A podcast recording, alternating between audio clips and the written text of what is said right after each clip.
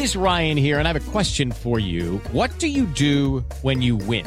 Like, are you a fist pumper? A woohooer, a hand clapper, a high fiver. I kind of like the high five, but if you want to hone in on those winning moves, check out Chumba Casino. At ChumbaCasino.com, choose from hundreds of social casino style games for your chance to redeem serious cash prizes. There are new game releases weekly, plus free daily bonuses. So don't wait. Start having the most fun ever at ChumbaCasino.com. No purchase necessary. BGW. Void were prohibited by law. See terms and conditions. 18 plus.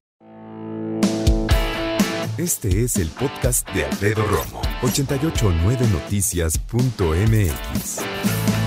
Desde que se publicó la secuencia genética del coronavirus completa, decían, buenos científicos de todo el planeta la tomaron para examinarla, ¿no?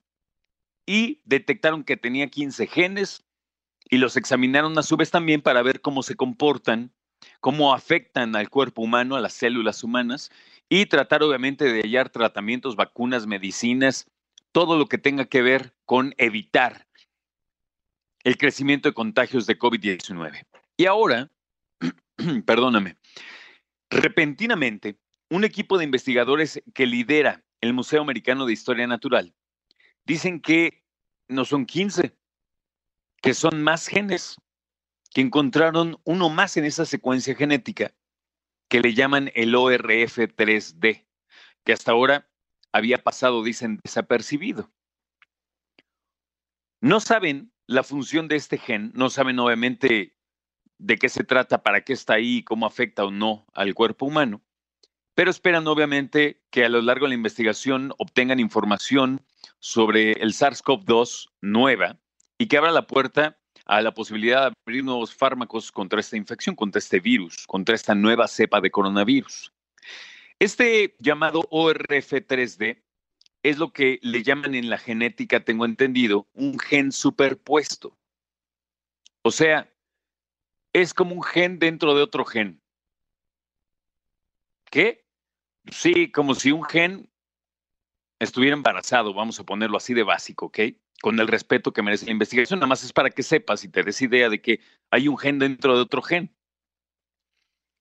El SARS-CoV-2, que es la nueva cepa de coronavirus y que causa la enfermedad del COVID-19, dice que de hecho de que contenga este gen de este tipo, no se les hace ni novedad ni es, ni es algo que realmente les haya impactado, simplemente piensan que este tipo de genes ocultos podrían formar parte de, la, de las sorpresas y de las herramientas, vamos a ponerlo así, con el que cuenta este virus y que obviamente representa una situación mortal porque lo tienen muchas veces que aparentemente les permite replicarse de forma muy eficiente, muy rápido y esquivar el sistema inmune de las personas para así poder aumentar la transmisión y replicarse, expandirse, mejor dicho.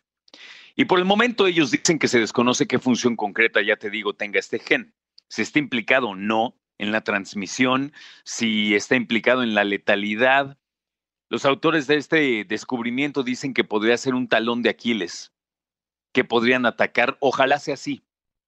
Porque si tenían 15 encuentran un 16, 16 y ese 16 puede ser una puerta, vamos a ponerlo así, para entrar y atacarlo de frente, bueno, sería maravilloso, aunque en eso andan. ¿eh?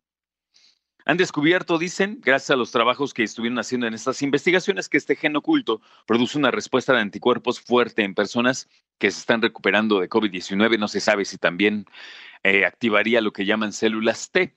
Pero vamos a, esperar a que los expertos, perdóname, eh, tengan más información. Lo que sí es que científicamente este es un paso muy grande y muy importante para la ciencia, descubrir que no tiene 15 sino 16 eh, genes, el coronavirus, el SARS-CoV-2 como tal, tiene 16, no 15, y entonces se abre una posibilidad más para poder trabajar en erradicarlo, en disminuirlo, en desvanecerlo, ojalá.